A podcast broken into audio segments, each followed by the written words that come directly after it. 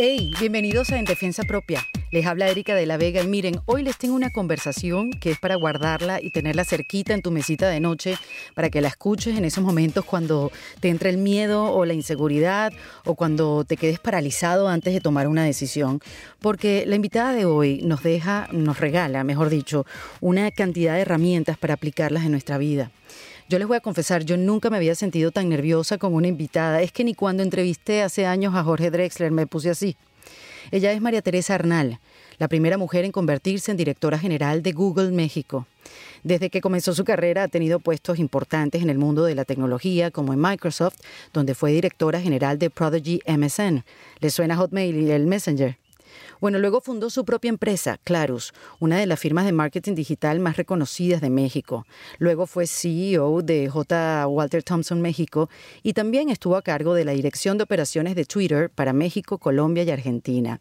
Entre sus tantos reconocimientos cuenta con el del Interactive Advertising Bureau México como una de las 10 personalidades que más han contribuido tanto con la asociación como con la evolución de la industria de la publicidad digital y marketing interactivo. Ella es ingeniero industrial con una maestría en administración de empresas en la Universidad de Columbia en los Estados Unidos. Es venezolana y lleva 20 años viviendo en México. Ah, ya va, y es mamá de tres hijos. ok, ya entienden mis nervios.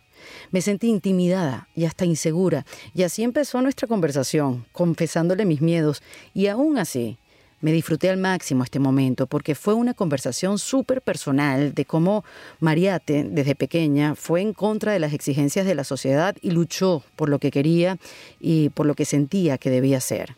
Hablamos de las decisiones que han marcado su vida. Ella tiene muchísima experiencia y es una mujer súper preparada, pero nunca aprendió a quedarse callada. Y todo esto lo hizo en defensa propia.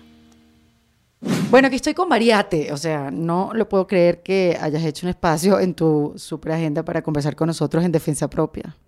Tú sabes, Mariate, cuando yo empecé a leer sobre ti y tu currículum y las cosas que has hecho y hasta dónde has llegado, em, yo dije, yo no sé si quiero conversar con ella. ¿Por? Porque me intimidé. Yo dije, yo dije, ¿cómo he logrado todo esto? Y yo, ¿qué he hecho en mi vida? Me hiciste revisarme un poco. No, porque las mujeres somos un poco así que nos comparamos y dije, ¿cómo aprovechó la vida? ¿Cómo alcanzó tantas cosas? Yo mejor huyo y no me tengo que someter. no me digas eso, qué mal No, al contrario, más bien, más bien, che, es un piropo, es un elogio. No, yo sé, pero no se trata de eso, se trata de que, al que sí se puede. Claro, y por eso me senté y por eso dije, nada que ver, o sea, qué, qué maravilla poder tener la oportunidad de escuchar tu historia, de cómo llegaste, de cómo lo hiciste y aprender de eso. ¿No? Y además que sé que eres una mujer que apoya muchísimo a las mujeres y que siempre tu trabajo ha sido muy enfocado a ayudarlas a emprender y a estudiarlas también. Este, y, me impresiona que dentro de tantas responsabilidades que puedas tener en el cargo que desempeñas ahora, tengas eso en mente, ayudar a la mujer a que emprenda. Y, me llama la atención que yo te escuché en una charla que la mujer no emprende por tres cosas, dijiste en esa charla. Una es el acceso a capital, que lo estaba hablando con una amiga, que siempre para mí ha sido es un reto, mm. eh, porque me da pena pedir dinero. Me da pena pedir dinero. Y luego no te dan porque eres mujer y entonces no creen en ti. Ese también es el otro eh, factor. También. de los dos lados. También. Este, el segundo era el tiempo, mm. porque tienes dos trabajos, ¿no? Ama de casa o los niños y también tu trabajo como profesional. Y el tercero, wow, me voló la cabeza, que era miedo a emprender. No, yo no sabía que teníamos miedo a emprender. Pues mira, yo te diría que el miedo generalizado más allá de emprender. O sea, yo creo que la mujer tiene una fuerza brutal que no reconoce, que no, se, no, no, la ve. No, porque, y yo creo que es un tema de, de crianza, ¿ok? Donde nos educaron siempre como las niñas buenas y las niñas buenas pues son dulces y, hablan bien, son educadas y, no retan a la gente y, se sientan derechitas, ¿no? sí, sí. ¿no? y, la verdad que hay muchas cosas de, de la fortaleza que son innatas a nosotros. Yo creo que las mujeres somos infinitamente más, más fuertes que los hombres y no me gusta comparar y no digo que somos mejores ni mucho menos, pero internamente somos mucho más fuertes, ¿no? Eh, no, fuerza sí, chaturanga. Ahí es donde ganan, ahí es donde ganan, ellos. Exacto, pero... pero no lo reconocemos, no nos damos cuenta, sino hasta que empezamos a pasar por procesos en la vida que nos enfrentan a situaciones donde entonces verdaderamente vemos de lo que somos capaces, ¿no? Y, y, para mí es muy interesante y en esto de estudiar a las mujeres y, entender, y no soy una estudiosa eh, con, con, ninguna credencial más que de curiosidad, ¿ok? Eh, es ver cómo muy rápido las mujeres nos ponemos el límite nosotras mismas a nosotras mismas. O sea, es interno el límite. ¿Me entiendes? Es como yo no puedo. Y hay todos estos estudios que dicen que una mujer nunca va a aplicar una posición a menos de que vea que cumple con todos los requisitos de la posición. Mientras que un hombre dice, ah, cumplo con el 50%, el 60% va, ¿no? O sea, estoy más que capacitado. Y las mujeres no. O sea, si no hiciste check, check, check en todo, no vas porque no estoy lista, ¿no? Em, y yo creo que ese, eso es algo que tenemos que romper. Y tenemos que darle a las mujeres el entendimiento de que ellas tienen en sus manos las posibilidades, las posibilidades de hacer lo que quieran, de ser quien quieran, de hacer lo que quieran. ¿Y eso a ti quién te lo enseñó? Me imagino que es algo que aplicaste en tu vida. Y mira, los golpes de la vida, porque la verdad que no tenemos suficiente tiempo para hablar de eso, pero, pero te diría que algunas situaciones a las que me enfrenté pensando que no podía ser tan fuerte y vi, fui Cuéntame una. ¿no? Eh, bueno, eh, eh, situaciones como, no sé, querer hacer cosas que, piensas que tú piensas que puedes hacer y la sociedad te plantea que no debes hacer. Y decidir las voy a hacer y luego sentirte como totalmente fuera de... Excluida. ajá, excluida y como... ¿no? Outcast y además como, como, como hasta etiquetada, ¿no?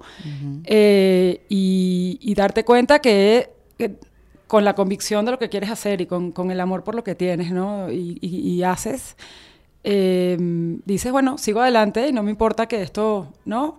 Que esto, esto esté así, pero yo voy a seguir. Y, y encontrarte un día que, que, menos mal que seguiste y que hay el reconocimiento de gente que antes, no, y no lo haces por el reconocimiento, ¿eh? pero es padre ver cómo de repente hay gente que vuelve y te dice, wow, qué bueno que seguiste, ¿no? Y una de ellas es mi madre sinceramente, ¿no? Mi mamá, este, que es una guerrera, ella toda en sí, eh, pero que, bueno, tal vez en su momento las expectativas que, que, había de una niña del Merici en Caracas, este, tú sabes bien de qué te estoy hablando, pues eran otras que no eran las que yo quería. y, y, y, por mucho tiempo mi mamá me cuestionaba, ¿no? Y mi mamá y mi entorno familiar, ¿no? De, o sea, ¿por qué, qué, qué ambiciosa? Exacto, porque esa ambición tuya, qué locura. qué ambiciosa, qué fea. La palabra ambición, mira, hasta me sigo poniendo chinita. Porque es como esta cosa asquerosa en las mujeres, es horrible. Como una mujer ambiciosa, eso es horrible. ¿no? Y, decir, bueno, pero es que yo lo único que quiero hacer es lo que yo amo hacer. O sea, entonces, ¿por qué no? Y cuestionar y cuestionar y cuestionar y, y decir, pues ni modo, vamos, ¿no? Adelante. Eh, y te digo, llegó el día que, en que mi mamá, y, la pongo como ejemplo porque, porque ha sido súper padre ver cómo en el tiempo tenemos de repente conversaciones donde profundizamos en esto, ¿no? En el, en el qué bueno que hiciste lo que querías, qué bueno que seguiste tus sueños, qué bueno que eh, tuviste como eso, encontraste esa fortaleza para hacer lo que querías y no, no, y no dejaste que el, el resto del entorno alrededor tuyo diera forma a lo que tú querías, sino que tú hiciste lo que tú quisiste. Y, y Mariate, ¿cómo, ¿cómo se llega a, esta posición que estás, que, estás hoy en día? Una, posición tan importante eh, como directora de Google. O sea, como entiendo que tuviste una etapa de tu vida que fuiste emprendedora. Tú empezaste en el mundo corporativo, tú eres ingeniero industrial y empezaste pues en el mundo corporate. Todo bien, entiendo que llevas 20 años en México y comenzaste acá en Microsoft. Empecé aquí, llegué aquí con Boston Consulting Group después de mi maestría y de ahí me mudé a Microsoft, efectivamente. Y en Microsoft estuve nueve años manejando su negocio online. Microsoft tenía un negocio online que se llamaba MSN eh, y en México era una compañía que era un joint venture con Telmex y esa compañía la manejé yo por muchos años y fue muy divertido porque fue en la etapa del comienzo de Internet. Eh, y la verdad que prácticamente... ¿Y siempre te interesó la internet? ¿Siempre fue algo como...? No, porque bueno, en mi época no había internet, entonces no era como algo que me podía interesar. Claro, claro, claro. Pero mm, yo tengo un tema que es que yo soy ingeniero y soy súper ingeniero, o sea, muy estructurada, me gustan los procesos, este, todo lo trato de poner en una cajita. Pero por otro lado, soy súper creativa. ¿no? Y a mí no me pongas en una cajita, a mí. O sea, yo trato de poner las cosas en cajita, pero a mí no me pongas en cajita porque me entra como un ataque. A mí me gusta crear, me gusta hacer cosas. Y yo creo que el mundo de, del Internet justo conjuga esas dos cosas, ¿no? Como eh, la tecnología, que, bueno, es en sí, ¿no? Un tema de ingenieril, números, lo que quieras, y una oportunidad de crear vastísima. O sea, no te acabas la oportunidad de crear. Y yo creo que, no sé, la vida me llevó este aquí porque yo creo que también, este, tú me decías, ¿cómo llegas a, a donde llegaste? Bueno, yo creo que eh, la vida te da oportunidades, pero tú te tienes que preparar. Tenía un, un, jefe que me decía, la suerte es este, prepararte y, las y que te las oportunidades se te den. Pero si tú no estás preparado, las oportunidades no llegan, ¿no? O sea, es como eh, importante las dos cosas. Y, y, bueno, yo la verdad que siempre me preparé bien, a mí me gusta aprender. Entonces, para mí, no sé, sonará nerd o lo que quieras, pero nunca fui la nerd de la clase, ni la más, más estudiosa del salón, ni mucho menos. Pero me gusta aprender. Soy curiosa me gusta saber, saber de todo, no solo en la internet. Entonces leo y, pregunto y conozco gente diferente y me intereso, ¿no? Y, y, eso, bueno, te va preparando, ¿no? Y después, bueno, la verdad que tuve buenas oportunidades, las aproveché en su momento eh, y he trabajado muy duro para estar aquí. La verdad que no, no me lo han regalado, ¿no? O sea, he trabajado cada día de mi vida largas horas y intensamente. Pero mm, pero te digo esto de, la oportunidad porque en aquel momento, cuando, cuando yo me fui a hacer mi maestría, yo hice una maestría en eh, un MBA, ¿no? Y cuando me fui a hacer mi maestría, empezaba todo el rollo del Internet, año 97, 98. Empezaba como el Internet a, verdaderamente ser algo más conocido, ¿no? Y te hablo conocido, cuando yo llegué a México había un millón de usuarios de Internet. Y y a mí me pareció como súper interesante. Y tomé una clase en la maestría que empezaba a hablar de la convergencia de los medios. Y tú que has estado en los medios toda la vida sabrás de qué hablo, ¿no? De cuando las cableras y, y, cuando Time Warner este, y compró él y todo aquel rollo, ¿no? Em, y entonces yo dije, esto es súper interesante. Y, y, estando aquí, se dio la oportunidad esta de Microsoft. Y dije, estos, estos campo fértil, o sea, que claro. hacer todo, había que crear todo, había que ser una compañía, había que crear un modelo de negocios, había que este, generar talento, ¿no? Había que convencer a los clientes de que esto era algo interesante y, y fue un viaje increíble. Aprendí muchísimo, muchísimo, muchísimo. Trabajé como una enferma mental, por eso ha sido toda la vida. este, y, y un día dije, después de nueve años, dije, la verdad que quiero hacer algo mío. O sea, quiero hacer algo por mi cuenta tenía un, tengo un amigo eh, que me dijo que el peor enemigo de un emprendedor es un buen salario. Totalmente. ¿Verdad? Y esa seguridad que te da ese salario, Dios mío. Claro, si es que tú no tienes que pensar en nada tú sabes que... Claro, y para que tu quincena. claro, ¿para qué a dejar esto? Sí. Exacto. Y yo dije, no, pues eso no va a ser. Eso no va a ser lo que, lo que va a impedir que, que yo emprenda. ¿En esa época ya eras mamá? Tenía dos hijos en esa época. Mamá y divorciada. Ah, bueno, chévere. Sí, chévere. Un momento perfecto para tomar una decisión como esa. Exacto. Mamá divorciada, pero bueno, yo siempre he sido muy disciplinada con todas esas cosas, o sea, porque como buena ingeniero estructurada soy disciplinada. Esa es otra cosa, soy muy disciplinada en lo que me gusta, en lo, en lo demás. En lo demás nada que ver. Nada que ver. Y, y, la verdad que tenía en ese momento una pareja que es hoy en día mi esposo, ¿ok? Que me dijo, vas sea, ni lo, ni lo pienses, dale, Te empujó para que hicieras tu propio negocio. Que sí, me dijo, cuando yo se lo planteé, me dijo, vas. Eh, me dijo, y, cualquier cosa, aquí estamos para ayudar, ya sabes. Y, y mi amigo este mismo que me dio el, también me dijo, va, aviéntate, ¿no? Y, y si no, él es headhunter, da la casualidad que es headhunter, y me dijo, y si no, me mandas tu currículum. Te vamos a colocar, exacto, te vamos a colocar muy rápido, no te preocupes. Sí, que es lo mejor que pueda pasar, que te vaya bien. sabes que me sentí muy contenida. claro. La verdad, o sea, como que me sentí que había gente a mi alrededor que creía que lo que vas, ¿no? Y, y dejé mi carrera corporativa donde la verdad me iba muy bien y tenía oportunidad de irme a un montón de lugares y hacer un montón de cosas y dije, va, al Starbucks, a emprender con la computadora. Pum, pum, pum. no, padrísimo. Robándonos el internet, porque hoy es gratis, pero antes te lo tenías que comprar un café y te daban una, te daban una clave y te robabas el internet y te pasabas todo el día con esa clave y esperando que alguien no te dijera que te tenías que tomar otro café. Y no, y no te pasó por la cabeza, uy, ¿qué hubiera pasado si me hubiera quedado? que hubiera? Esas dudas, ¿no? Esas dudas que pasan, que dices, ay, lo habré hecho bien. ¿Sabes qué? Yo me tardo a veces en pensar las cosas, pero una vez que tomo una decisión voy para adelante. Ya. Pero como, o sea, como viene, ¡pum! O sea, no, me, no digo what if nunca. No me volteo a ver, no doy, no veo para atrás. O sea, te lo juro que no hago ni así. Nada, no voy para atrás. Voy pam, pam, pam, pam, pam, para adelante siempre. Me llama la atención que tu esposo te empujó a que tomaras la decisión, porque eh, cualquiera se hace la película también, que María te toma sus propias decisiones. Una mujer empoderada, una, empresaria, una CEO, ¿sabes? Tan, tan dueña de su vida y sus decisiones. Pero sí. Pero, qué chévere que lo menciones. Y, y, y, ojo, mucha gente cree que en este podcast que habla de la reinvención, donde me he sentado con muchas mujeres, ay, no, eso hablan mal de los hombres. No, aquí lo que yo he descubierto en las historias de cada una de las mujeres que me he sentado es que sus parejas han sido parte importante de la toma de sus decisiones o, de ver el mundo un poco más claro, de resolverle algún problema. Y al contrario, creo que hay que incluirlos perfectamente. La culpa de lo que nos pasa no es de los hombres. Esa es mi conclusión. Obviamente hay hombres que son muy malos, pero hay también mujeres que son muy malas. Este, y hay un poco de todo, ¿no? No es generalizar, pero qué chévere que lo mencionas, me parece. No, pero yo creo que, o sea, yo creo que es importantísimo. Y, a mí me, me parece como divertido esta, esta percepción que de repente tiene la gente y como tú decías, wow, ¿cómo vas a sentar con ella si tiene...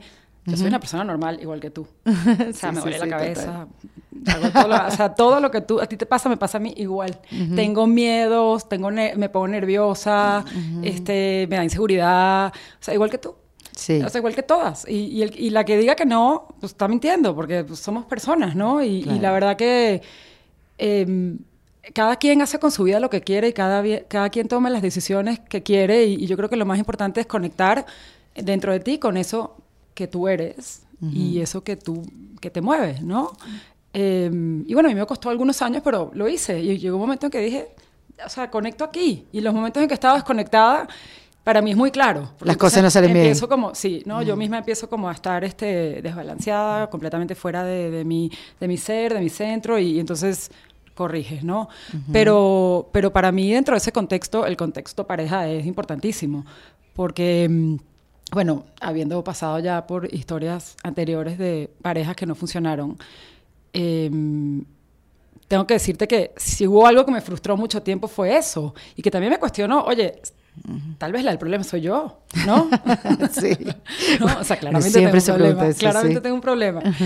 Y, después me di cuenta, sí, mi problema es que no sabía identificar a la persona correcta que necesito al lado mío o que quiero que esté al lado mío. Quiero que sea una persona que pueda con una persona como yo, que soy una persona intensa, que es muy clara en lo que quiere, que es súper apasionada, que es entrona, que puede ser independiente, que no lo necesita eh, para o sea, ¿cómo te explico? Para, sí, sí, para vivir una estabilidad en la vida. Sino no más bien... codependiente. O sea, yo quiero estar contigo porque decido estar contigo todos los días de mi vida. Pero no estoy contigo porque me mantienes o porque qué miedo estar sola o porque... ¿Sí me entiendes? Sí, yo creo que a las mujeres nos cuesta llegar ahí. O a mí me costó muchísimo yo creo que llegar nos cuesta, ahí. O sea, estábamos como... Eh, mira, yo me acuerdo frases de cuando yo estaba chiquita que a mí me decían, es que las mujeres siempre tienen que ceder. Y yo decía, ¿por? yo no soy un coño, o sea, con el perdón del... yo no sé, no me da la gana de ceder. ¿Por qué voy a ceder? Si es que yo estoy segura que lo que estoy haciendo está bien, ¿por qué voy a ceder? Porque si no, es que eres muy egoísta y eres muy ambiciosa y eres muy... Yo decía, o sea, no. Inapropiada, incómoda. otra vez de good girl, ¿no? Eh, bueno, pues no seré the good girl, ni modo. Ya es así, vivo con eso. Em, hoy me da gusto porque menos mal que no fui the good girl en ese sentido y, pues hice lo que quise y, hoy en día soy feliz. Feliz genuinamente. No soy feliz porque estoy en Google, no soy feliz porque, o sea, simplemente es eso que te digo, de que conecté con quien soy, con lo que me gusta, con lo que hago y, y entonces estoy tranquila, estoy en paz. Em, pero, pero cuesta, cuesta. Sí, obviamente que Te lo da la vejez también un poco. La madurez también, ¿no? Sí, las pérdidas, los golpes de la vida, todo, sí. Yo siento que también yo, o sea, eso de la madurez, yo siento que yo maduré ayer. O mm. sea, yo no, yo no me sentía que había madurado y estaba feliz con eso. Y no sé, no sé si me siento muy cómoda con la madurez, pero sí, te llega.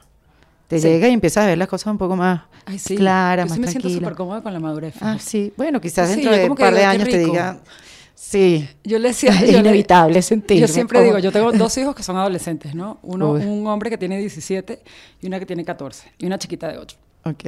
Y, y yo los veo y digo, O sea, te juro ni que me den billions of dollars, yo regreso a esa edad. Y mira que fui feliz y tienes amigos para constatar Sí. que tenía, o sea, fiesta, novio, salía, entraba, este, bueno, no, no me daban las horas del día para hacer cosas, era nada de que vivía una adolescencia Tranquila, No, no, ni sí. terrible, ni que, ay, la Ah, pobre ok, que no ok. le invitaban. No, no, no, no, yo me la pasé bomba.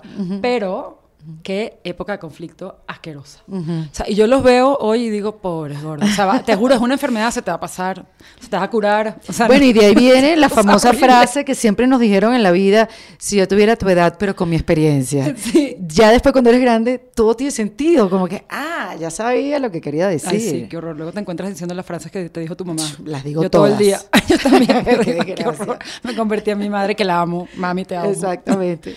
Y después, este emprendimiento, cuando te sentaste en Starbucks, empezaste a robarte la internet, ¿de qué era? ¿De qué se trataba? Era una compañía que quería ayudar a las empresas a aprovechar el fenómeno digital para hacer negocios. ¿no? En verdad lo que queríamos hacer era eh, como una especie de compañía que iniciara las empresas en la transformación digital. Pero esto fue finales de 2008. Entonces te imaginarás que transformación digital era como, ¿qué? ¿De qué me hablas? O sea, Yo no la- voy a, pues, no voy a estar, gastar plata en eso. Bueno, no, y además era, en serio nadie, ni siquiera era de, no entiendo nada, o sea, digital significa este, poner un, cana- un, un- un video en YouTube, ¿no? Eso es lo que voy a hacer y en aquel momento YouTube apenas arrancaba. Eh, entonces, pivotamos un poco la compañía y hicimos una, una agencia de marketing digital. Eh, y esa compañía terminó creciendo un montón. Eh, y la verdad fue muy lindo verlo porque eso es como mi cuarto hijo. ¿no? Claro. O sea, que además en el camino de, de la compañía este, tuve otra hija, me casé, ya sabes, como que tuve un montón de cambios y, y, mm, y la verdad que yo, la, yo miro esa época de mi vida y digo, creo que es donde he tenido más satisfacción. Porque hacer algo por ti misma Tuyo. no tiene, es que no tiene comparación. O sea, cuando tú ves eso dices, esto, esto, esta cosa tiene como mi huella, ya sabes, Claro, tiene tu ADN, tiene como que aquí. es tu idea, tú lo hiciste, lo, cada cosa que pasó es como, eh, tú hiciste que pasara, constru- desde construir el equipo, obviamente no es que tú hagas todo, pero, ¿sabes? Desde que construyes un equipo que es increíble y La ese visión. equipo hace que la compañía crezca y... em, y fue una época bellísima. La compañía la vendimos en el año 2014 a otra compañía más grande, de un grupo de comunicación muy grande. ¿Por qué la vendieron? Porque ya está, ya fue. No, porque la verdad que queríamos seguir creciendo y una de las cosas que veíamos era que este mercado se empezaba a consolidar y que eh, nosotros queríamos, para hacer proyectos grandes, grandes, necesitábamos tener como mucha más masa crítica dentro de la compañía y nos iba a tomar cinco años estar ahí. Entonces una manera de acelerar era unirnos con un grupo de compañías que ya existían, que eran más o menos como la nuestra, que nos hacía como entonces ser un grupo más grande y tener esa masa crítica. Y, y- y fue, fue padre. Eh, nos unimos con un, un grupo como tal cual, eran emprendedores de otros países que habían hecho compañías como la nuestra, Ok. que se unieron bajo el paraguas de WPP. ¿Ubicas WPP? Es una No. compañía, un holding muy grande de comunicación. Y mm, nada, y, y ahí estuvimos como parte de eso. Yo, dos años después de, de ya estar ahí, decidí que estaba lista para seguir adelante, ¿no? Claro. Fue una decisión complicada, la verdad, porque otra vez son... No sé, en este caso era como un hijo, ¿no? Entonces era como, bueno, déjalo ir. Claro, porque si ya tú tienes apego a un trabajo, digamos, a una posición dentro de una empresa, imagínate algo que creaste tú y que lo dejas ir y que ya hasta luego, que no es tuyo. Y además que yo creo que las dinámicas son distintas. Si me puedes hablar de la dinámica de trabajar en el mundo corporate y trabajar en tu propia empresa, Distintísima. completamente, ¿no? Totalmente. O sea, pero, pero no tiene que ser un impedimento, porque yo creo que en el mundo corporativo tú también puedes ser un emprendedor, que es el famoso entrepreneur, ¿no? Donde tú dices, bueno, o sea, el emprendurismo no, no es necesariamente una, una, una cualidad de a fuerza tengo que, tengo que empezar una compañía yo. O sea, yo creo que es, es- es como un drive, es un motor que llevas adentro que hace que, que tú quieres que tú quieres cambiar cosas, que quieres cambiar situaciones, que quieres crear. ¿No? Eh, y, y llevar adelante y para proyectos, este, impactar. Y yo creo que eso lo puedes hacer dentro de una corporación. Hay corporaciones de corporaciones, hay quien no te deja porque pues, está toda una cajita y ahí sí es verdad que no te puedes mover ni a la derecha ni a la izquierda. Sí. Y bueno, esas corporaciones yo creo que cada vez más van a desaparecer. Pero, pero tú dentro de una compañía grande puedes ser un entrepreneur. Eh, y creo que eso es algo que cada día más se valora en, en una, en una corporación, ¿no? Alguien que tenga ese, ese empuje, esas ganas de hacer cosas y de cambiar y de crear y retar el status quo, ¿no? Em, y yo creo que, bueno, eso es... Esa es o sea, pues, como emprendedor. Así, ¿Sí me entiendes? Claro, Entonces, en mi compañía o en donde esté, así soy. O sea, en Google es corporativo y así soy. Obviamente tengo que, lo hago dentro de un framework diferente, porque pues Google no es mi compañía, ¿verdad? Claro. Em, pero... Pero puedes, exacto, impactar, seguir creando cosas. Un proyecto muy claro de que quiero hacer en México y estoy ejecutando. ¿Sí me entiendes? Y esto es lo que yo quiero hacer y quiero impactar y tengo que salir a convencer a la gente que este, que, que este proyecto tiene sentido, que invierta, que, ¿no? que nos unamos todos ante esta visión y vamos para adelante y let's make this happen, ¿no? Tú sabes que una de las preguntas que varias de mis amigas cuando les conté que iba a conversar contigo me dijeron que por favor insistiera. Es una pregunta que me imagino te hacen mucho y que de verdad que todos nos llama un poco la atención, teniendo tres hijos y una vida profesional como la tienes. No te voy a preguntar por el balance porque quizás nunca se logre ese balance, pero es un súper reto, ¿no? O sea, tener las dos cosas, que las dos cosas caminen y que, que una no te quite la energía de la otra, ¿no? ¿Cómo, cómo, cómo, cómo manejas eso? Es un reto todos los días. Y balance no existe. Yo, o sea, Por eso te digo. A, mí la palabra balance me saca un poco ronchas porque balance implica como quietud, estático, es como estático, ¿no? Es como tú ves las cosas se mueven así, cuando están en balance se quedó aquí, ¿no? Dices, no. O sea, la vida es dinámica, todos los días cambian. Entonces tienes un buen día, que a lo mejor es un súper día en el trabajo y es un mal día en tu casa. Pero a lo mejor tienes un buen día en tu casa y un mal día en el trabajo. O a lo mejor es buen día los dos en los dos lados. O sea, te va a pasar. Yo creo que otra vez es saber, es, tener, es conectar contigo y decir, bueno, ¿hasta dónde llego yo? Y en, en, en, dónde? Yo una vez hice un, o sea, en mi casa, en mi trabajo, etc. Yo una vez hice un ejercicio muy padre con una coach eh, que se llamó La Rueda de la Vida. ¿Conoces el ejercicio? No. Ah, bueno, tú agarras un, un, un círculo y tú empiezas a dividir tu círculo en, en que ¿Porcentaje? cuánto tiempo, sí, o sea, de tu 360, cuánto le vas a dedicar a, eh, o sea, 360 grados, cuánto le vas a dedicar a cada una de las áreas de tu vida. Primero haces una lista de cuáles son las cosas que son importantes para ti y después dices, bueno, ok, con esto, ¿cómo lo reflejo en mi 100% de mi tiempo? Y, y es como un reality check, ¿no? Porque tú cuando haces eso, lo haces consciente. Y entonces cuando, cuando empiezas a escupir de alguna manera, el, el, ese círculo en tu calendario, que eso es un dato muy importante que yo le doy a todas las señoras, mujeres que trabajan, es, hay un solo calendario en la vida, es el calendario con tus amigas, con tu marido, con tus hijos, con, con, el trabajo. No hay el calendario de la casa. O sea, cuando yo hablo del calendario, literal hablo del calendario. Escrito, todo o sea, yo abro mi calendario y ahí dice todo lo que yo tengo en el día, desde la fiesta infantil hasta la cena con mi marido, hasta la reunión más importante, ¿no? Exacto. Yo soy una sola. ¿Sí me entiendes? Y no, te, no me, todavía no tengo la virtud de hacerme... Exacto, de duplicarte. Exacto, duplicarme. entonces, no, exacto, sí, Algún día a lo mejor. Pero, pero entonces si, si eres una sola, tú decides. El tema es decidir. ¿Qué decides? y, y, ahí es donde volvemos otra vez al tema de... Eh, cuando tú decides conscientemente algo, tú vives con esas consecuencias. Eh, y ya está. Entonces yo cuando decido conscientemente que voy a trabajar, conscientemente decido que no voy a estar todo el día en mi casa con mis niños. Claro. Porque son antagónicos, no puedo hacer las dos a las vez. Entonces, ok, ¿hasta dónde trabajo? Entonces, ¿a qué hora estoy, ¿hasta qué hora estoy dispuesta a trabajar?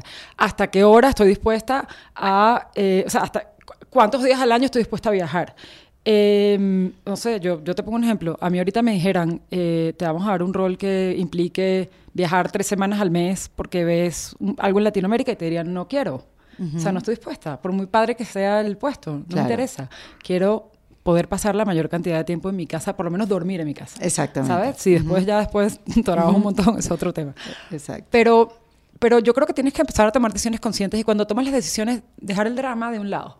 O sea, a mí eso el drama de, hoy es el Día de la Madre, porque hoy es el Día de la Madre. Hoy es el Día de la Madre, exactamente, acá en México. El Día de la Madre. Y yo, me, yo me levanté esta mañana a las 5 de la mañana y me tuve que ir a un evento, este, tenía que estar en ese evento a las 6 y media.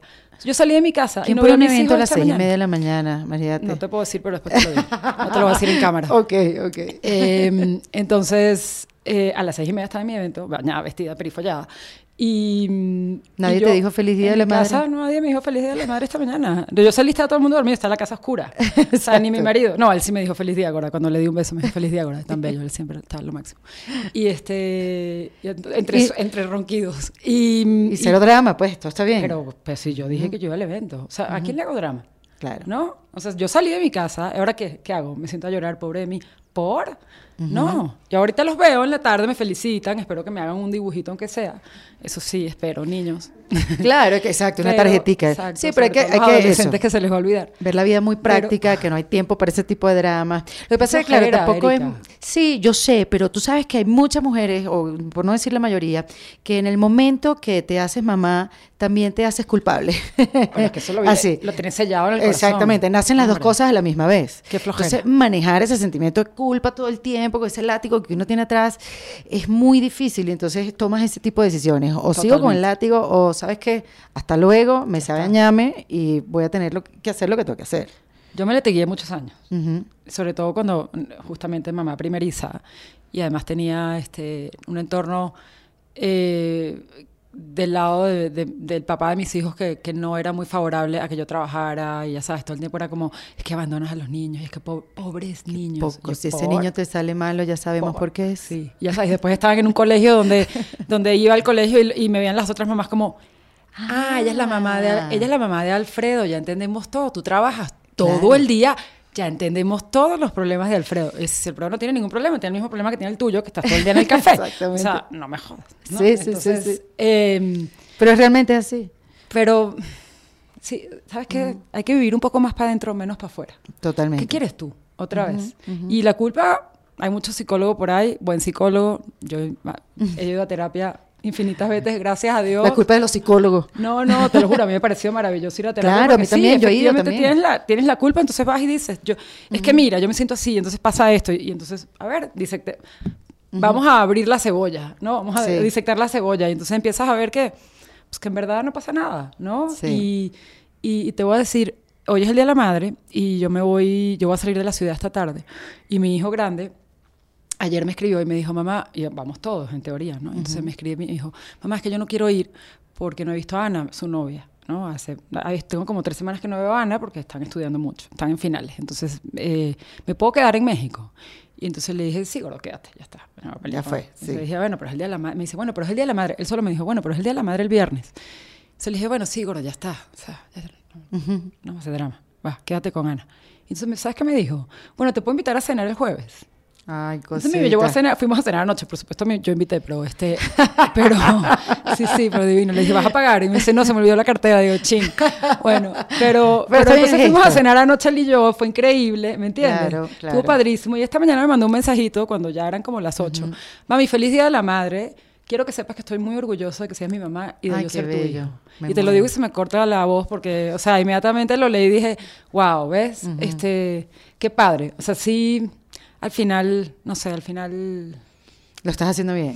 pues no sé, estoy haciendo lo mejor que puedo. Sí, totalmente. ¿Sabes? Este, yo creo que como, como papás, y eso también es para los papás, nos traen, ah, nos dan estos individuos que de repente aparecen en nuestras vidas y dicen, ¿y ahora qué hago con esto? ¿no? ¿Cómo Que me lo que- como? Sí, hay que descifrarlos, es un trabajo. Y- Descifrarlos y ver cómo es la mejor manera de darles las herramientas para que cuando sean grandes puedan, ¿sabes? Sobrevivir Sí. o vivir, lo que Y sea. empiezas a entender más a tus papás de, oye, Sí. no, las cosas que tal vez criticabas y decías, oye, pues mira, no sé, igual mi mamá hizo lo mejor que pudo. ¿no? Totalmente. La verdad, dentro de su contexto y dentro de lo que, o sea, ella hizo lo, lo, él- lo hizo con amor, ¿no? Y lo hizo Claro. por mi, por mi bien y todo lo que hizo, lo hizo queriendo mi, mi, mi bienestar. Yo creo que eso es al final lo que uno siempre tiene que poner, ¿no? Como, como no sé, como frente de uno y decir... y en "Bueno, esa agenda, ¿por en qué?". esa torta, digamos, en ese calendario, Sí, hay tiempo para ti. rueda. ¿Tienes tiempo para ti? Ese es el Sí. tiempo que más, más echo de menos. Yo sé, porque claro, o sea, es todo muy exigente, ¿no? Hay para todos menos para mí, Sí. normalmente. Sí, y eso sí me pesa, ¿eh? Mm, sí, A veces lo que hago es que me, me desaparezco un día.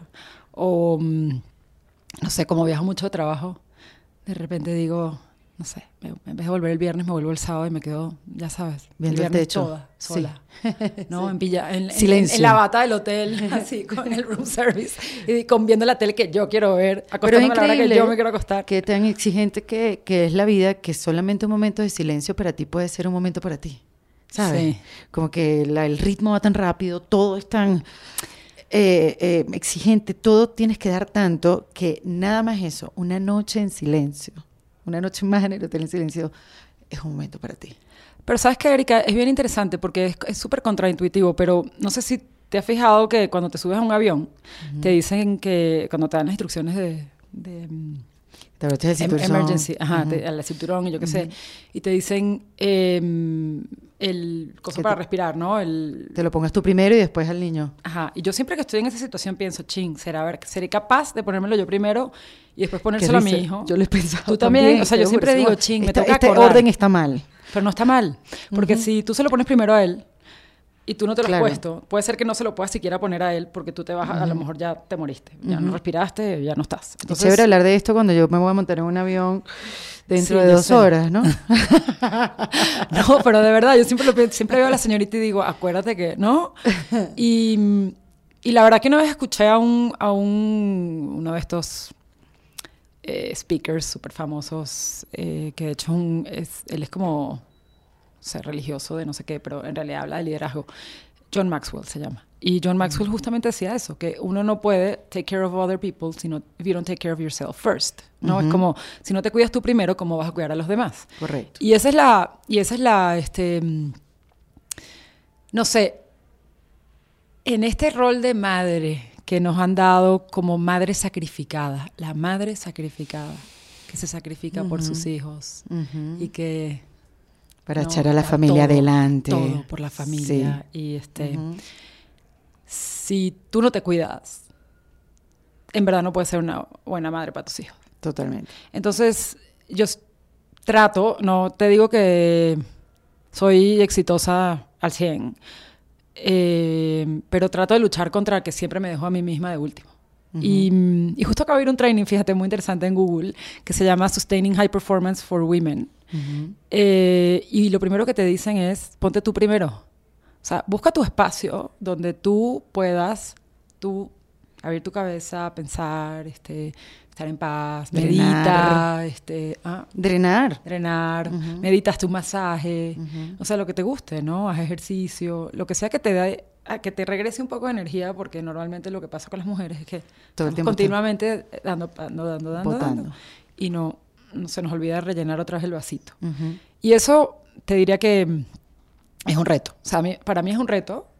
Tengo que estar como constantemente, no es natural, tengo que estar como Es algo con lo que constantemente. a diario. sí, tengo que recordarme. ¿Y con qué otra cosa luchas a diario? O sea, yo lucho por evitar la comparación, por ejemplo, eh, a diario. Sí, Sí, por ejemplo. Sí, sí, no estarme comparando todo el tiempo porque además siento que pierdo mucha energía y en vez de buscar inspiración y que me dé inspiración, termino comparándome. Entonces yo lucho contra eso diariamente. ¿Cómo, ¿Cómo nos ponen a las mujeres de chiquita en eso, no? Qué jodido. Sí, ¿verdad? Y todo el ¿cómo mundo le echa la culpa a- que sea Disney o el Miss Venezuela, en nuestro caso, pero no, esa es una cosa de No, no, crianza. es de la sociedad. Las telenovelas, no sé. Sí, sí, sí. Sí. Em, Y me pregunto si lo hemos, o sea, si yo lucho hemos- con mi intensidad. Ah, sí. sí. ¿Por qué? O sea, ¿cómo manifiestas esa intensidad cuando vas Bueno, con... físicamente. Ah, Sí, y cuando vas con un tema no lo sueltas hasta que esté Soy completamente... Súper ¿Y intensa. cómo eres como jefe? ¿Cómo eres como jefa? Porque también pasa mucho y se habla mucho en el, en el, en el mundo de los negocios, Mariate, que cuando un hombre, y esto siempre lo hemos hablado, cuando un hombre es y te exige horas extras y te exige el trabajo para el día siguiente, ay, yo aprendo tanto de él. ¿no? Dice la empleada. Pero cuando la mujer es así, al contrario, la jefa es así, exigente, quédate horas extras, no lo hiciste bien, vuelve a hacer, entonces es una bossy bitch. O sea, o sea, algo le pasa a esta mujer que la Sí, tiene sí. agarrada contra de mí. Se busca un novio. Ajá, Sí. ajá, exactamente. Debe estar peleando con su esposo. Sí, porque realmente es Es así. una amargada, sí. Sí, sí, total. Em, mira, yo creo que definitivamente eso puede pasar. Yo no, o sea, yo lo que pasa es que tengo un, mi estilo de liderazgo es muy humano. O sea, yo, yo trato de conectar con la gente y entender dónde estás. ¿Me entiendes? Más allá de dónde estás desde tu, desde tu trabajo, Porque yo creo que la gente que va a trabajar somos dos personas y que tú no dejas a la persona que eres en la puerta y llegas y entonces ahora eres un empleado de la compañía donde estás. Entonces la gente vive con, con sus... va a la oficina y tiene sus problemas y tiene sus rollos y entonces yo creo que cuando logras conectar eh, todo lo demás se hace más fácil, porque entonces ya no eres bossy, ya puedes entablar una relación donde tú puedes exigir, exigir muy claro y muy directo, y yo, yo sí, o sea, recibo feedback de mi equipo que yo soy muy clara y muy directa. O sea, yo sé lo que quiero, voy, lo digo, y si no es, también te lo digo. ¿No? Eh, pero no te lo tengo por qué decir de mala manera, no te lo tengo porque, este, o sea, no tiene que ser un absurdo, te puedo escuchar, te puedo decir, ¿tú qué piensas? A ver, suma a lo que yo te estoy diciendo, ¿qué te parece? Y vamos a, ¿no? ¿Cómo llegamos a, algo que... que em, pero bueno, sí, siempre hay este, este, esta mm, como impresión de que si tú eres una mujer eh, que habla, que opina, que otra vez, you're not the good girl. Totalmente. O sea, eres la, no sé, y me pregunto si estar en un país como México también eso afecta un montón, ¿no? Bueno, ¿cómo te explico? El otro día fue una reunión, un desayuno en el club de industriales, todos hombres menos yo. Eh, no sé, 14 hombres y yo. Y entonces el, el, que nos invitó, el CEO de una compañía en México, nos invita a otros CEOs. Entonces este, está hablando de una cosa y entonces se dirige a mí y me dice, María, ¿tú qué opinas? Y María, ¿tú qué opinas? Yo inmediatamente empecé a hablar. No hubiera, aunque, aunque no me hubiera preguntado, probablemente hubiera hablado. pero, este, pero entonces él me preguntó no sé qué. Entonces vino el otro e intervino. Después vino el otro e intervino. Después vino el otro e intervino. Después yo volví a intervenir porque me, tenía una opinión sobre lo que está diciendo. Termino el desayuno, salgo de ahí y como a las dos horas me escribe un amigo que, que conoce a uno de los que estaba sentado ahí. Ay, me dijeron que estuviste hoy muy activa en el desayuno. Ah, caramba. wow, qué increíble. Yo dije que o sea, dije, ¿en serio? Dije, y hablé lo mismo, nada más que yo era la única mujer. Entonces, claro, ahora la mujer dos veces y se nota más. Claro. ¿Sabes? Pero eh, que es una tristeza, porque yo, por eso me gusta que hay otras mujeres, porque si somos más mujeres. Totalmente. Entonces no pasa eso. Claro. claro. no pasa que te digan, es que estuviste muy activa. La, la, que habló esta, la que habló toda la reunión. No, yo no hablé toda la reunión, todos hablaron, pero como yo soy la única mujer, solo se dan cuenta porque... Se nota más. Se nota más. Em, y eso no pasaría con un hombre nunca, ¿no? Entonces a veces me da risa y digo, sí, yo la que hablo mucho. Whatever. No, ya no. ¿Y cómo luchas contra eso? O sea, hay algo, hay una, hay una actitud que, que, traes ya, y ya. Me súper resbala. Te resbala, sí Me súper resbala, no me importa nada, me burlo de ella un poco, este, ya sabes. Y entonces a veces yo, yo hablo mucho, ¿eh? ya está, se acabó, ¿no? Em, tenemos que empezar a, a, retar eso, porque si no empezamos a retar eso... Más que es algo que creo que obviamente nos pasa... enojamos, claro. ¿qué te sirve? No, y, y te das cuenta que que si tienes tu opinión, hablas y contradices un poco y cuestionas, de verdad te conviertes en una persona incómoda para mucha gente. Y eso pasa en todas las áreas. En mi área también pasa muchísimo que es con una contradicción. Sé tú misma, nos encanta que seas tú misma y que, sabes, nos encantan tus ideas, pero cuando empiezas a trabajar y que no, esa idea no, porque no le estás llegando más al público mexicano, creo que debes irte un poco más para allá. Bueno, pero ¿qué es esto? O sea, pero no. Y, y créeme que en las últimas, en las últimas eh, experiencias laborales, eso ha sido para mí algo que me ha. que, que ha sido un impedimento, tener voz. Pero entonces lo que te gustaba era que yo tenía voz. ¿No? Y pasa eso en, en todas las áreas. Y, no me resbala porque me ha quitado oportunidades de trabajo. Me encantaría que me resbale. O lo que estoy haciendo, creando mis propios espacios. Eso es lo que te iba a decir. Para poder hacerlo y poder hablar como yo quiera. y aquí le estoy hablando cualquier acento y estoy segura que aquí están viendo cualquier cantidad de mexicanas, chilenas, peruanas y venga usted, bienvenidas sean hasta las que no entienden español. Pero, pero sí es un impedimento, sí es algo con que tienes que luchar. Absolutamente, tienes que luchar contra eso, pero es que no puedes dejar que te gane, ¿me entiendes? Y entonces tienes que buscar la vía por donde entrar. En tu caso, qué bueno que buscaste un espacio donde tú digas, no, a lo mejor no puedo hacer este trabajo aquí, pero lo voy a hacer por mi, por mi cuenta, lo voy a hacer como yo puedo, bendito sea la tecnología hoy. te, no, te ayuda, te da una voz justamente y, y las plataformas digitales te dan una voz para llegar a, muchas mujeres que tal vez estos ni siquiera están viendo que esto es lo que quieren ver, ¿no? Que es una oportunidad para ti. Sí. Em, y por eso yo creo que hay que traer más mujeres a la mesa. Porque yo creo que mientras más mujeres estemos sentadas en la mesa, más fuerza vamos a tener.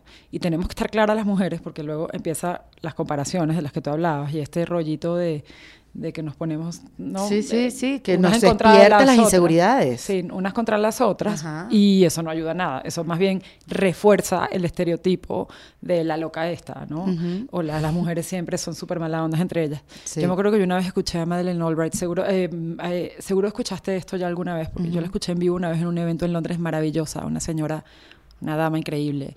Y ella dijo, Women who are mean to other women have a special place in hell. Ujú, claro que sí. Y te juro que a mí se me quedó marcado. Eso fue hace como 15 años. Y yo dije, wow, qué fuerte esto. Es verdad, las mujeres podemos ser unas malditas con nosotras mismas. Totalmente. ¿Y por qué? Sí. O sea, ¿a razón de qué? No, más bien hay que elevarnos, Claro. ayudarnos, porque eso solo nos va a fortalecer a nosotros. Claro, Porque el mundo podemos- hoy es de los hombres, vamos a estar claros. Ujú. Y no, no es que queremos que sea de las mujeres, es que nosotros queremos participar igual, ¿no? No, no estamos pidiendo que el mundo sea nuestro. Sí, no nos Queremos hagan- exacto, y no- Formar parte de. Ni queremos que nos tengan que sentir que nos están haciendo un favor tampoco. No, hombre, qué No. favor, si tenemos Sí, mucho para aportar.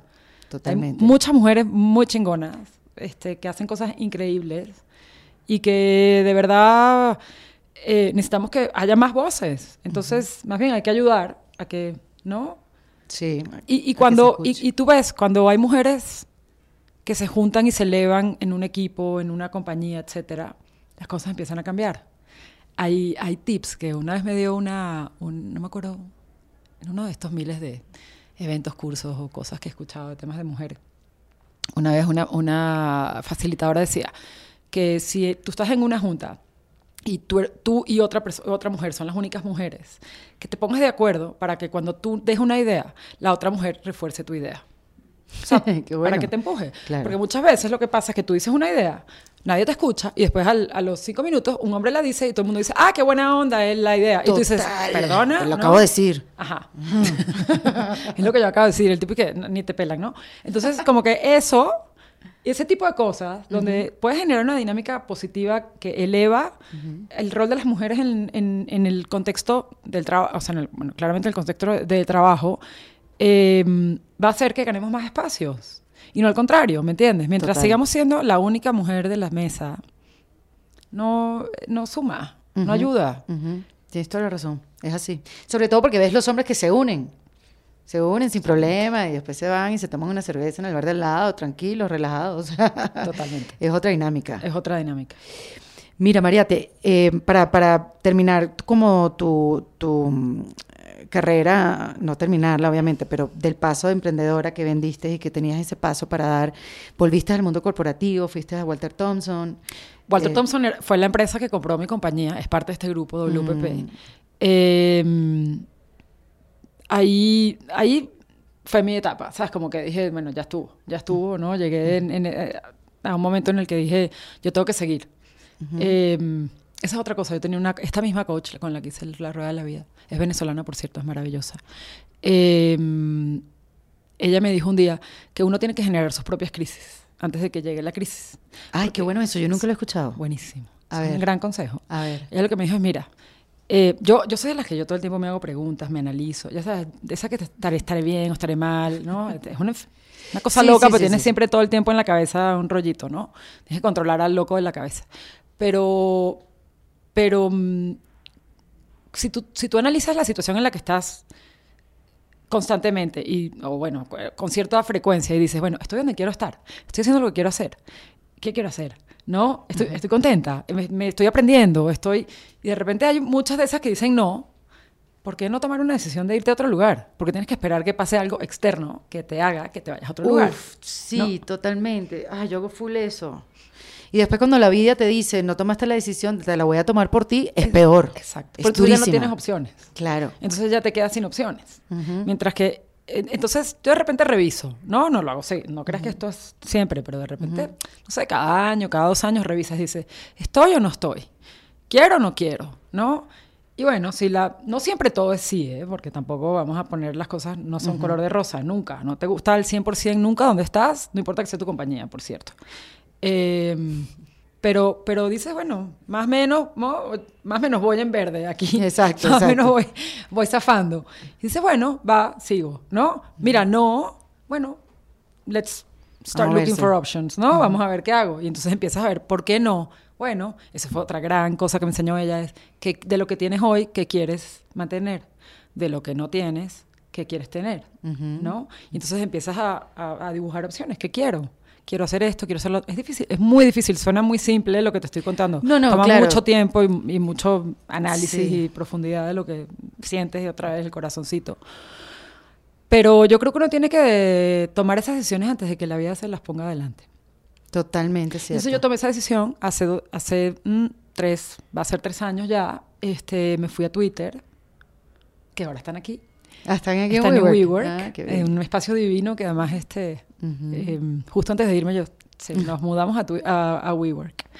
Y, y la verdad que estuvo increíble, eh, porque Twitter es una compañía increíble. Seguro. Eh, y estando en Twitter, me habló Google para esta posición. Y bueno, la verdad es que no, no había mucho que, no había mucho que sí. decidir, este, porque Google es una compañía que yo creo que es, del, es la compañía que más, me atrevo a decir, de mayor impacto en, en México, ¿no? O sea, el impacto que podemos tener en este país para impulsar la educación, para impulsar este, la economía digital, ¿no? Las habilidades de- del futuro en la gente, la productividad, eh, es brutal. Entonces, Y, y además que mucha gente cree que Google es simplemente el buscador, no, y el- los mapas y las imágenes y los videos. El otro día te estaba escuchando también que el em, Google Garage, ah, Digital Garage. el Digital Garage, Sí. eh, el- la plataforma que tienes para las mujeres. sí, O sea, Women tiene- Will, es increíble. Tienen un montón de plataformas Sí. que eso, como dices tú, te ayuda. Si no tienes el chance ni el dinero de contratar una agencia para que te ayude en el marketing, ahí tienes Aprendes. la información. Sí, eso, eso de verdad no lo, yo no lo sabía. No- Sí. No, no tenía idea que tenía todo ese soporte dentro del mismo Google. Es que la verdad que hacemos muchas cosas por el ecosistema. Ujú. ¿No? Por la comunidad, por, por lo que está alrededor nuestro. En, en verdad, eh, o sea, para nosotros claramente somos una compañía pública, súper importante que la compañía crezca, este, no- somos un negocio, no, no, no, no nos confundamos, pero, Claro. pero sí queremos dejar un impacto positivo en el mundo, ¿no? Y entonces, no sé, te cuento, por ejemplo, Digital Garage, que, que bueno que lo conoces, me da mucho gusto. Eh, Digital Garage, para los que no sepan, es una, es una plataforma donde tú entras y puedes aprender de marketing digital, ¿no? Y no es marketing digital en Google, es marketing digital en todos Globalmente. lados. Es abierta, ¿no? No es Otras plataformas, etcétera, para que aprendas. Y, y lo que queremos hacer, no, no sé si ahora que estuviste en México escuchaste de este proyecto que tiene el gobierno del presidente López Obrador sobre los jóvenes, jóvenes construyendo el futuro. No, no lo sé de qué trata. Ah, jóvenes construyendo el futuro. Como un- venezolana escucho muchas cosas de López Obrador. Este, Bueno, no entremos en política. Pero por otro lado, exacto. Pero Jóvenes Construyendo el Futuro es un proyecto que a mí personalmente me parece muy este, loable, ¿ok? Donde en, en México eh, existen lo que despectivamente se llaman los ninis. Los ninis son los que ni estudian ni trabajan. ¿ok? Ok. Entonces son estos jóvenes que como no tienen oportunidades, se dedican, se meten a la delincuencia. ¿Ok? Entonces, bueno, no, no- sabrás que aquí tenemos un problema importante de seguridad y de delincuencia Sí. y de violencia. Eh, uno de, los- de- de los enfoques que ha tomado este gobierno es, bueno, bu- démosle oportunidades a los jóvenes, porque si no tienen oportunidades, vamos a dárselas.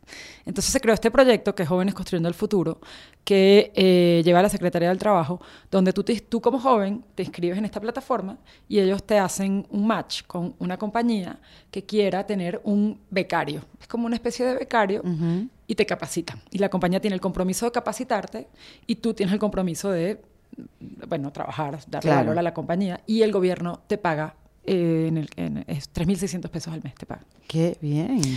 Eh, y claramente para que te paguen tienes que haber cumplido con ir al trabajo, etcétera, y la compañía también tiene que cumplir con que te capacita, etcétera. Bueno, o sea, hay ciertos checks and balances. el- Bueno. la mentalidad completa. Exacto. Entonces a mí me parece súper súper poderoso, la verdad, pero lo- nosotros lo que, el- el- como la vuelta que estamos tratando de darle en Google es que, y esto estamos, esto no está hecho, o sea, te estoy contando el proyecto eh, en, en visos. Eh, lo que queremos es agarrar todos esos chavos y capacitarlos a través de Digital Garage, de Primer, de todas estas plataformas que tenemos gratuitas y tener un montón de gente allá afuera que entienda lo que las plataformas digitales pueden hacer por los comercios, por los negocios, por las pymes en México. Y entonces se inserten en las pymes y ayudan a las pymes a digitalizarse. Está comprobado que cuando tú eres una pyme y te digitalizas, tus ventas crecen 50%.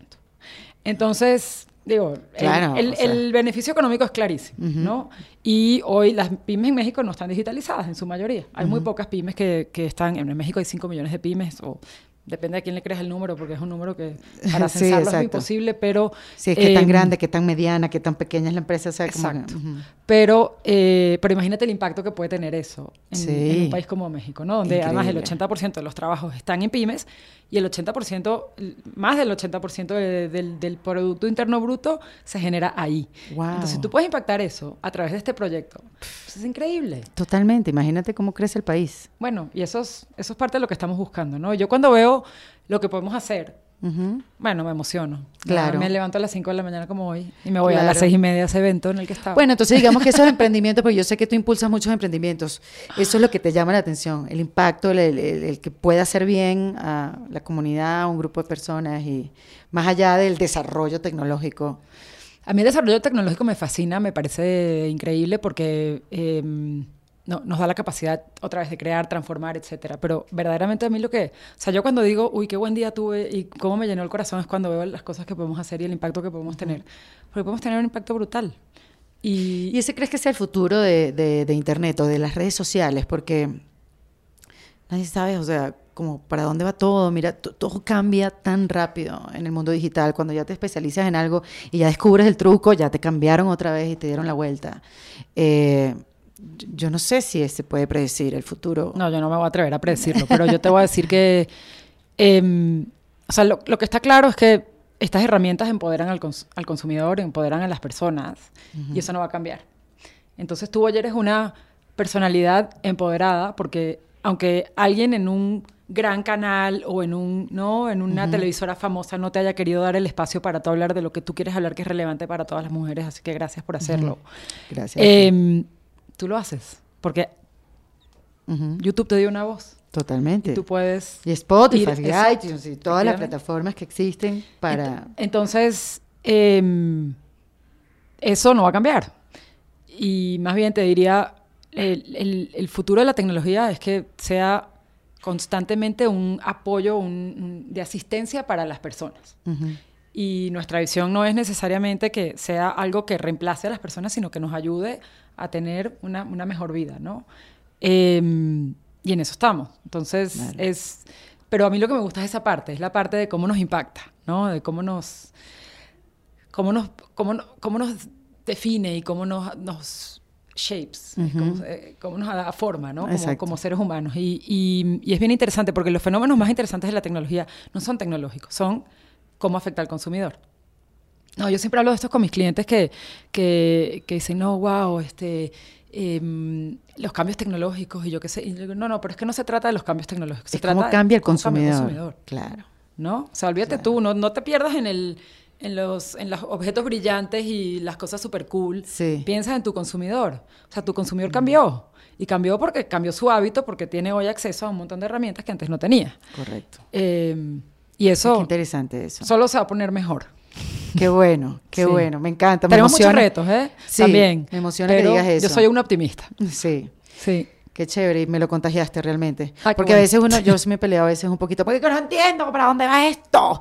Pero sí, efectivamente, cuando empiezas a hacer un poco de paz y verlo, y lo ves eh, como un aliado, este, simplemente tienes que tener el tiempo para conocer un poco más cada una de las plataformas y sacarle todo el provecho posible. Bueno, siempre tienes, o sea, de la, siempre puedes ir a, a buscar cómo hacerlo. Hoy en día la información está al alcance de un clic. Entonces. Eh, El tema es, yo creo, Erika, que mm, a diferencia de, de generaciones anteriores, a nosotros ya nos toca, ¿ok? Y a, nos- a, nos hijos, a nuestros hijos nos- les va a tocar infinitamente más. Es, tenemos que aprender de por vida, tenemos que acostumbrarnos a que nunca vamos a dejar de aprender. Correcto. Es así. Y probablemente tu hijo o mi hijo tengan que hacer más de una carrera en su vida, porque pues a lo mejor la carrera que haga en un momento dado ya va a ser obsoleta y va a tener que hacer otra cosa, va a tener que aprender otra cosa y va a tener un montón de trabajos o carreras distintas a las que tuve yo o a las que tuviste tú. Total. Que, ¿no? que hemos a lo mejor estado más o menos en, en- en un, en un camino más o menos, ¿no? Este, Exacto, visualizado. eh, ¿no? Y, y yo creo que eso es lo más divertido de todo esto. Mm. Porque yo soy una creyente de que cuando tú dejas de aprender es el día que te mueres. Y qué aburrida es la gente que dice, "Ay, yo me quiero retirar, pero yo no quiero hacer nada. Digo, "Ay, qué aburrido. la verdad. ¿Qué vas Sí, a hacer? totalmente, Te vas a echar a morir, te vas a sentar ahí y esperar a ver qué, qué va a pasar. ¿Qué vas a hacer? Netflix. Sí, aprende algo, Dale. aunque sea, aunque sea jardinería, no importa. Totalmente. No, pero cada quien aprende lo que quiere. no, no es que tienes que aprender lo que a mí me gusta o lo que a ti te gusta. Pero hay tanto para aprender. Y hay Totalmente. tanto para hacer que no te la acabas. Y bueno, ahí es donde está mi intensidad. ¿ves? Ves que lo empiezo a bajar. Bueno, y es la que te ha llevado hasta donde te ha llevado. O sea, tu intensidad ha sido tu fortaleza, sin duda. Sí, ¿No? puede ser mi dark side también. Sí, pusiste cara de que no, no, Erika, por ahí no es, el asunto. Dale un poco. Exacto, hold your Para un horses. poco, exacto, para un poco. Dame tres tips eh, para reinventarse. Tú antes, yo antes preguntaba lo siguiente, dame tres tips para reinventarse en paz. Y me di cuenta que eso es una pregunta imposible porque no hay manera de reinventarse en paz. Tengo que buscarme otra palabra, pero en paz no es. Sino tres tips para reinventarse, no sé si es sin dolor, eh, de una manera... mm, No hay sin dolor tampoco. Tampoco, ¿ves? Porque el que- crecimiento implica dolor. Correcto. Entonces, Pero abrázalo. te- mira, dame tres tips, es lo que voy a preguntar. Abraza el dolor. sí, Abrázalo. estoy- Bien, bienvenido. contigo. Bienvenido al dolor. Acuérdate que eres una mujer fuerte. ¿eh? No, no, no. Y este Bienvenido podcast nace del dolor, te lo prometo. Nace del dolor de, de, de, de un momento de, de no ver el camino. Y, y me complace, ¿sabes? Te Sí. reinventaste. Sí, sí, sí. ¿Ya Bueno, ves? estoy preguntándole a las demás cómo lo han hecho para ver si lo aplico yo en mi vida. Yo, yo creo que eh, para mí el tip más importante es busca lo que verdaderamente es importante para ti. O sea, conecta, conecta. Suena como medio cursi lo que te digo. no es medio, cursi, medio... es que cuando a mí me dicen eso, busca lo que te apasiona, es, ok, ¿cómo? Paso uno. No, pues conecta. Conecta Paso dos. contigo. Pero, ah, o sea, siéntate a hacer, es- escribe. Escribe. Escribe, escribe, escribe, ponte a escribir, ponte a escribir, ponte a escribir. Y eventualmente vas a escribir un montón de cosas que dices pff, todo. Y de repente va a salir algo. Y te vas a dar cuenta. ¿Sabes qué? Analiza en el día qué momentos eres más feliz. A mí, por ejemplo, yo me doy cuenta que, y esto no tiene nada que ver con mi trabajo y nada que ver con nada, ¿eh? pero yo de repente me doy cu- a mí me encanta viajar. Me fascina viajar. No de trabajo, me gusta viajar para conocer lugares y me encanta hacer, ¿no? Eh, y yo disfruto el viaje desde que empiezo a pensar en el viaje. Entonces yo tengo planeados los viajes de aquí a tres años, ¿no? Entonces yo, ¿qué vamos a hacer en diciembre? ¿Qué vamos, qué vamos a hacer en el verano? ¿Qué vamos a hacer en diciembre? ¿Qué vamos a hacer? No, no, no, no, ya sabes, ya voy, ¿no? Y mm, yo lo disfruto tanto que yo digo, yo de esto tendría que hacer algo. O sea, tendría que un Claro. negocio de esto, pues me gusta tanto, lo disfruto tanto. O sea, yo creo que si alguien o sea, se encuentra en momentos en los que dice, híjole, la mejor parte de mi, de mi día fue este, ahí, clávate ahí. Y de ahí cómo puedes, de ahí cómo te puedes reinventar. Porque yo creo que si tú en tu día tienes esa tienes más momentos de esos porque no son todos los No días son ¿ok? todos, ni son seguro. todos los momentos pero si puedes tener más momentos de esos que menos em, tú ya eres exitosa por definición. Define éxito como tú quieras pero para mí eso es éxito. ¿Cómo lo defines tú? yo lo defino ¿Así? así es haces lo que quieres estás donde quieres estás en tu elemento este para mí es eso. No, no tiene que ver con si tienes el puesto más del mundo mundial ni, ni el dinero del mundo mundial es estás te levantas en la mañana y dices vamos no Sí, Em, qué padre. Y yo creo que hay mucha gente que no hace eso sí. ¿No? Entonces, yo creo que, que cuando estás así, que a mí me ha pasado que me levanto en las mañanas y digo, ¿no? Y ahí es cuando te digo que me he generado mis propias crisis, cuando digo, no, pues claramente no. Una vez me pasó que mm, Alfredo, mi hijo, el, el de 17 hoy, eh, me dijo un día cuando llegué del trabajo a mi casa, me dijo, eh, mamá, ¿tú te das cuenta que tú últimamente siempre estás de mal humor? Uf, sí.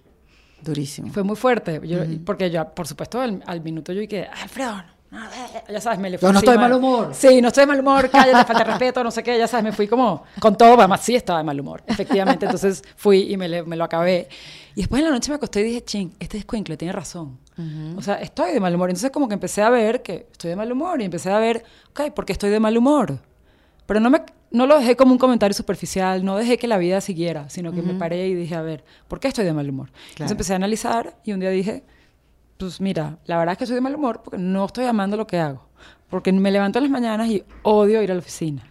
Porque no me gusta esto, porque no estoy de acuerdo con lo otro. Porque... Y entonces empecé a hacer mis checks y me empecé a dar cuenta que estaban la mayoría en rojo. Entonces dije, bueno, time for a change. ¿no? Cambio ya. Sí. Pero, mm, no sé, eh, por eso yo digo que es conectar. Porque si yo hubiera dejado que Alfredo dijera ese comentario y lo hubiera, eh, lo hubiera, no lo hubiera pelado, etcétera, me hubiera, hubiera- mi vida hubiera seguido, hubiera seguido de mal humor y quién sabe dónde estaría. Pero en ese momento yo conecté. conecté Entiendo. con mi esencia, conecté con, ¿no? Y dije, "Mm, aquí hay algo. Y entonces empecé a A trabajarlo. hacer doble clic en, qué ok, pasaba. ¿qué es esto? ¿Qué es esto? ¿Qué es esto? ¿Qué es esto? y, y no sé si hay tal cosa como tips para reinventarse así de la receta de cocina. Todo el mundo quiere siempre una receta de cocina. No, pero te digo, las, que, Pero- me- las que se han sentado aquí me han dado cosas completamente diferentes. No, no, siempre, no son los mismos. O sea, cada una tiene su manera y eso a mí es lo que me ha impresionado porque siempre pensé que se- todo se iba a ir como por el mismo lado. Y no, cada quien tiene una manera completamente diferente, cada una le suena por otro lado. Este, y eso es lo bonito. Yo creo que una cosa que siempre tienes que tener es como una red de soporte. Mm. No, es como eso que te decía, cuando yo me fui a ser emprendedora, que me daba mucho miedo, no te voy a decir que no. eh, el que gente al lado tuyo te diga, vas, ¿no? Dale. Qué lindo es tener una red de soporte. Es importante que si te vas a reinventar, tengas una red de soporte que pueda ver más allá de lo que ves tú. Y que tal Total. vez te pueda decir, no qué hacer, pero te pueda dar como cues o, o ciertas señales de, mira, por aquí, por allá, mira tú en esto, tú en lo otro. Cosas que a lo mejor tú no ves de ti misma, ¿no? Sí, que suman un montón. Y Totalmente. eso creo que es bien valioso. Siempre una red de soporte. Y entre mujeres, yo he descubierto en los últimos 10 años de mi vida que mm, he tenido la fortuna de estar en varias redes de mujeres maravillosas. Qué maravilla. O sea, qué delicia porque son, estábamos todas como en el mismo canal, todas con ganas de, lo que te decía, elevarnos, ¿no? De, de aprender de las otras, de... Y qué importante es eso. Yo Qué no bueno. lo tuve antes, ¿eh? Y la verdad que hoy Sí. que lo tengo, digo, qué maravilla, qué delicia. Sí, porque creo que también el mundo en ese aspecto también ha cambiado. Muchísimo. Sí, antes no, no. No, ¿verdad que no? Antes no era así. Nada que ver, nada que ver. Y uno se sentía mejor con varones y, ¿sabes? Te bueno, en mi caso me sentía como, ay, tengo más química con los varones, pero no, era simplemente porque Bueno. no sabíamos que podíamos juntarnos y. Porque seguramente las demás te veían como, mm, Claro, ¿y esta qué? y yo no? también las veía las demás así, o sea, Sí, no, sí. no, no era de un solo lado. Sí. Pero sí me he dado cuenta que cuando yo empecé a trabajar con mujeres, me sentí mucho más afín, mucho más cómoda. Lo que pasa es que como no lo había hecho, pensé Claro. siempre que trabajar con hombres era lo mejor.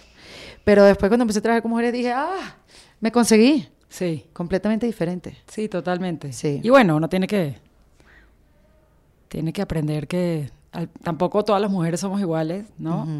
Tampoco todos los hombres son iguales. Y también en eso, qué lindo, ¿no? A mí me, eso, eso me gusta también, ¿no? En la diversidad está la riqueza. Entonces, Sí, hay que abrazarla. Hay que abrazarla. Lindo es haberte tenido aquí, Mariate. ay, de no, verdad que gracias. sí. La verdad, Te lo lindo. Yo siento que ya hablamos muchísimo. Eh, Es que, es que nosotros nos vamos ya para el aeropuerto, teníamos como 45 minutos, pero ahora creo que se nos pasó el tiempo, no me importa. Me digas que no, que no ha pasado en las dos, está todo bien. No, no, no, de verdad, pude haberme quedado sentada aquí hablando un millón de cosas contigo, gracias No, por Cuando vuelvas, cuando Sí, quieras. totalmente. México es tu casa, como decimos los mexicanos. tan bella, gracias. México es increíble, es ¿Verdad que sí? increíble. ¿Ya habías venido? Había venido antes, sí, me Bueno, cuando trabajar aquí varias veces, sí, pero siempre, siempre México es así como, ay, voy a México. Sí, México Es la verdad que es un país distinto. increíble y, Sí. y los mexicanos no nos damos cuenta. Sí, no, Eh, y, y han abrazado también a, a- a- le han dado la bienvenida también a mucha gente Sí. y han sido súper abiertos y eso siempre, yo Se a los agradece. países que voy se agradece y se tiene que agradecer siempre. Totalmente. Siempre. Este, así que nada, cuando vuelva nos Cuando volvemos a ver. La Ah, próxima vez nos tomamos unos mezcales. Total, me encanta. Todas las mujeres. y ahí la, y ahí la conversación la cambiamos. Exacto. Pero si no, también las filmas, a mí no me importa. Yo- Exacto. What- como yo digo, what you see is what you get. Eso es, es lo que hay. Esto es lo que hay. Perfecto. María Gracias, te vino Erika. en defensa propia. Gracias a ti. Gracias a ustedes. Esto fue en Defensa Propia, grabado en los espacios de WeWork, producido por Valentina Carmona y editado por Andrés Morantes, con música original de Para Rayos Estudios. Recuerden suscribirse y recomendar el podcast. Yo soy Erika de la Vega y nos escuchamos en un nuevo episodio. ¡Hasta luego! ¿Estás listo para convertir tus mejores ideas en un negocio en línea exitoso? Te presentamos Shopify. Tal vez no lo sabías, pero nuestro podcast More Than Mamis es un negocio y lo empezamos por supuesto para desahogarnos y hablar sobre la maternidad, no para convertirnos en expertas de ventas y del e-commerce. Así que sí, necesitábamos ayuda para vender nuestro merch y poner en marcha nuestra tienda. ¿Y cómo suena con Shopify?